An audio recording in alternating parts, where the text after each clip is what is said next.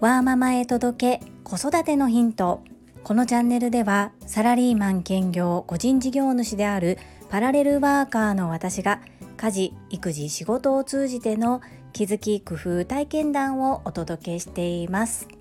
さて皆様いかがお過ごしでしょうか？私は昨日久しぶりにジムに行ってまいりました。週に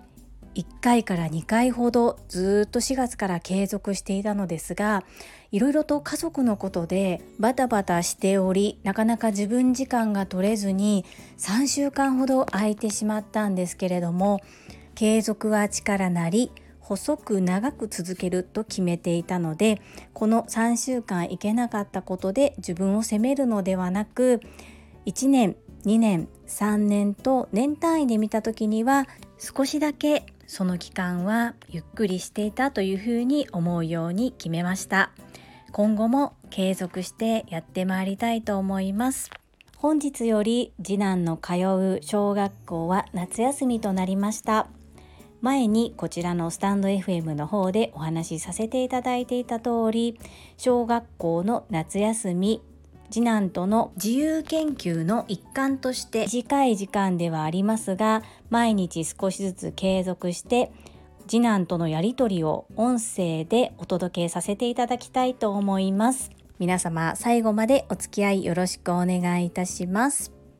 今日から学童保育で夏休みの期間お世話になるのですがその間に必要な持ち物を昨日先生に教えていただきました。一生懸命覚えたということなので聞いていきたいと思います。それではどうぞお聞きくださいませ。今日から夏休みになります。必要な持ち物は何ですか？教えてください。弁当。はい水筒はい。宿題。はい。連絡書。はい。マスク。はい。お布団以上ですか？はいまだです。あと何がありますか？えっとうん。あれ。ああれね。枕。枕。それで以上ですか？お布団お布団オッケー。それ全部？それで全部ですか？はえっとそれで何？お昼寝があるってこと？あります。あそうなのね。わかった。ありがとう。また明日お話ししてくれますか？はいわかりました。じゃあよろしくね。はーい。はいここまでとなります。いかがだったでしょうか？お布団を2回言ってしまっていますが頑張って覚えたなというふうに思います。と実際は布団ではなくタオルケットのようなものを2枚持っていってでまあ少しゴロゴロする時間を設けてくださるそうでそのために、まあ、バスタオルのようなタオルケットのようなものを2枚用意してくださいということでそのことを次男はお布団というふうに言っております。もう少し持ち物はあるのですがこう自分が覚えられるのはそれだけだと。なので残りはお母さんにお手紙で伝えてほしいということをきちんと自分で言ったそうです。成長を感じました。気分が乗らない日もあるかもしれないのですができるだけ毎日夏休み期間継続して子どもとのこれを夏休みの自由課題としたいなというふうに思っております。越後屋さん素敵なご提案をいただきましてありがとうございました。本日より実践してまいります。そんな今日は先日私が久しぶりにデパートで買い物をした時に感じたことをお話しさせていただきたいと思います。冠婚葬祭用のあまりヒールが高くない黒い無難なパンプスを購入したくて百貨店に行きました。スケジュールとスケジュールの合間を縫ってでしたので30分程度しか時間がありませんでした。その上でどうしてもそこで買っておかなければならない事情がありもうある程度形や色使い方なども決まっておりましたのでもう直接店員さんにこういう用途でこういうものが欲しいんですがおすすめのものありますかという声掛けをさせていただきました。そうすると店員さんは的確に3点ほどこの辺りがいいですよということで教えてくださいました。そしてそれを見ているとまた違う店員さんが今度は声かけをしてくださいました。サイズ展開がありますので気になるものがあればいつでもお声掛けください。そう言って、まあ、私がいつでも声かけれるような距離を保ちながら様子を見ながらこうあまり関与することもなく程よい距離感でいてくださいました。結果的にもう私の目の前に入ったものでほぼ即決だったので自分のサイズをお伝えして出していただきました。そこからは試着が始まりましたが私はその時靴下を履いておりました。薄手の靴下だったんですけれども試着用のストッキングがありますのでこちらをお使いください。ということでさっと取り出してくださってそちらを利用させていただいて試着をさせていただきました。サイズもちょうどよく少し歩いてみたら歩き心地も良かったためもう即決させていただきました。その後私はいただいた商品券が2000円分ありましたのでそれを使って残りをクレジットカードで支払おうとしたところ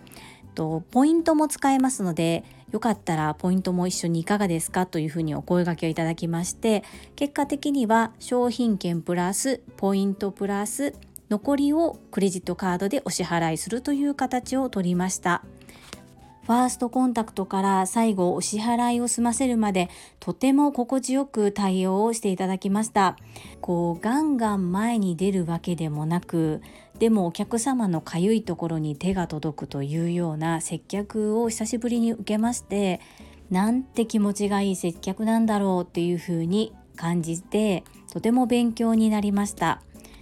どうしても何でもかんでもできるだけ安く節約と思って安いものに手が伸びがちですけれども一流の接客に触れると自分もこのような素敵な接客ができるようにお客様に対してかゆいところに手が届くようなサービスの提供ができるようになりたいなというふうに改めて感じました。たまには自分にとっては背伸びかなと思うような環境に身を置いて一流の方のプロの方の接客そういったものに触れるのも素敵なことだし大切なことだなと改めて感じました。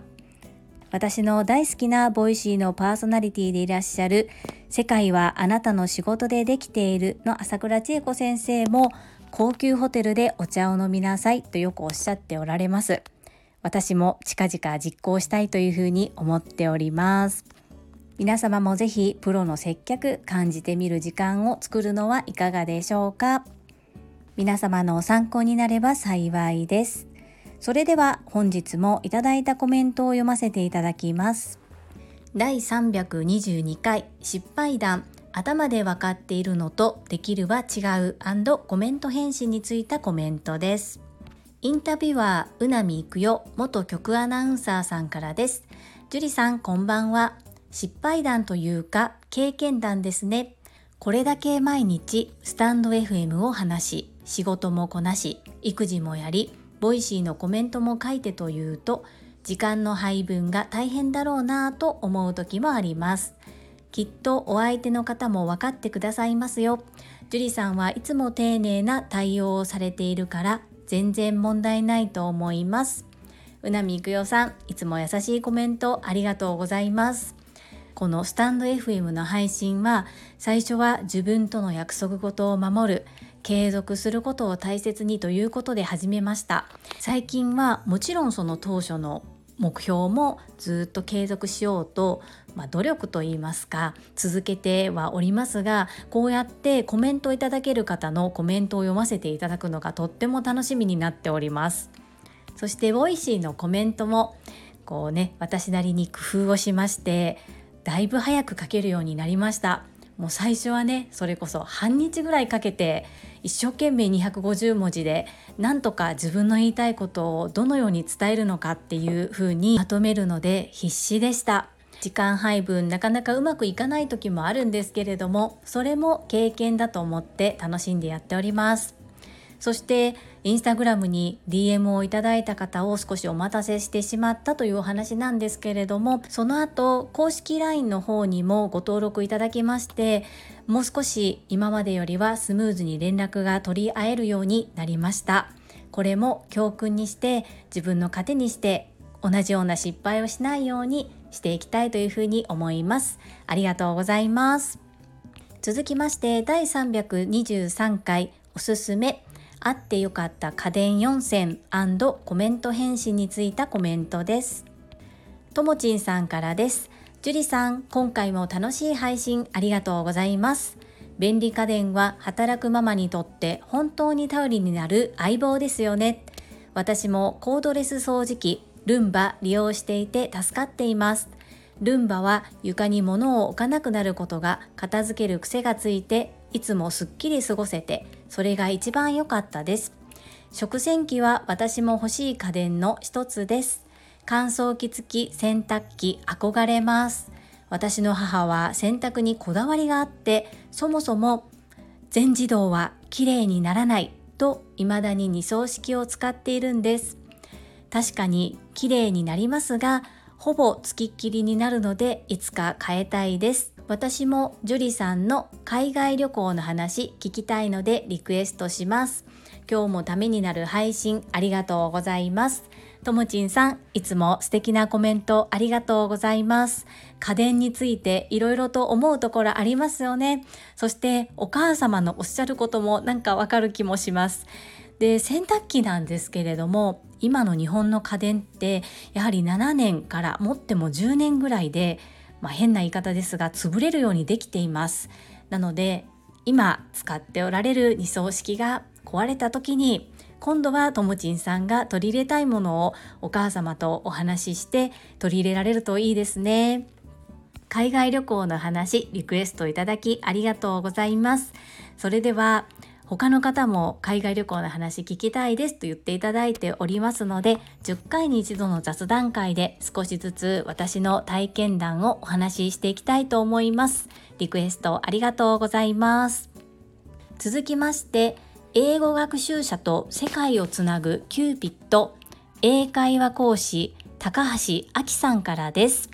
樹里さん、はじめまして。ためになるパラレルワーカーの極意を教えていただきありがとうございます。我が家も息子の出産と仕事復帰を機に食洗機やルンバを取り入れて家事の省エネを図ったことを思い出しました。食洗機はちょこちょこ稼働中に開けて食器を追加していたらそこに水が溜まってしまい急に稼働しなくなったことがあるので今は稼働中に開けないように気をつけながら使っています。今後の配信も楽しみにさせていただきます。高橋明さんはじめまして。今回は初コメントありがとうございます。パラレルワーカーの極意なんかちょっとかっこいいですね。お恥ずかしい限りなんですけれども本当に家電を駆使してで家電を相棒として取り入れてこう自分時間を少しでも作る。これも悪いことではないと私は思うんですね。ここに負い目を感じてしまう方もいらっしゃるみたいですけれども子供たちを見ていて思うのですが私がやりたいことをやっていたりこうやって収録をしていることを応援してくれたりこうね、私が楽しみにしていることを一緒に楽しんでくれたりとかするので、やはりお母さんも楽しむっていうことはとっても大切なことだというふうに思っております。食洗機稼働中に開けてそうなんですね。稼働しなくなっちゃったことがあるんですね。私も気をつけたいと思います。教えてくださりありがとうございます。こちらこそ今後ともどうぞよろしくお願いいたします。続きましてゆっきーさんからです。いつも参考になる配信ありがとうございます。我が家は近々リフォーム予定でいろんな意味で見直そうと思います。食洗機いいですよね。今回システムキッチンにつけました。乾燥機こちらは浴室につけて洗濯物の仕上げの乾燥と冬場の入浴が快適になるからと今から楽しみです。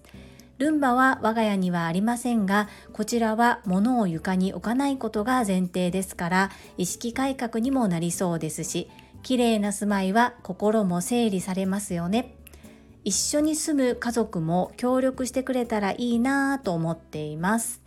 次回は手放した家電があったらそちらも興味ありです。追伸海外旅行の話私は興味あるので配信楽しみにしていますゆっきーさんいつもコメントありがとうございます。近々リフォーム予定とっても羨ましいですね。そして私もこの浴室に乾燥機をつけるっていうのをやりたかったんですが私が今住んでいるのは築39年になる中古のマンションを約10年前に購入しました。でこちらのマンションに入る際に少し手を入れたんですけれどもその時には叶わなかったのでまあ、今の技術でできるのかどうなのかっていうところなんですが我が家も実は少しリフォームを考えております。その時に今回いただいたユッキーさんのコメントを参考にさせていただきながら浴室に乾燥機つけれたらいいなというふうに思っております。でこの家事やお片付けを家族が協力してくれるかどうかって実は仕組み作りだったりしますその仕組み作りによって家族が掃除や片付けにこう興味を持ってくれたり自然とそれをやってくれたりするようなことも起こったりします。これはね本当にこうすればこうなるっていうのはなかなかありませんので家族の行動とか様子とかをよく観察しながらこう動線を考えながらいろいろなものを配置すると意外と手伝ってくれたりするので面白いです。手放した家電これも面白いですね。私の場合はあまりない気もしますがちょっと振り返ってみてみます。それからユッキーさんも私の海外旅行の話に興味を持ってくださり本当にありがとうございます。ともちんさんのお返事でも語らせていただきましたがこれから少しずつお話しさせていただけたらなというふうに思います。ご意見ご感想をいただきましてありがとうございます。